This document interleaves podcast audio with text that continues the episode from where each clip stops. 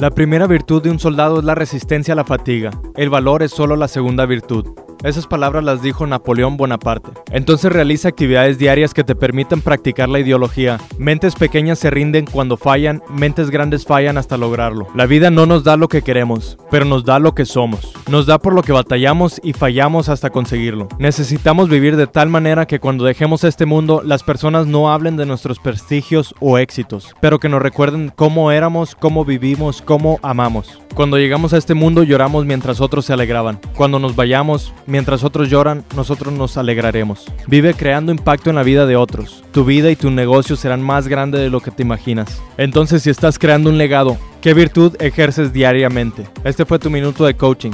Obtén más estrategias en mi Twitter o Instagram. Me encontrarás como Coach Luis Marino.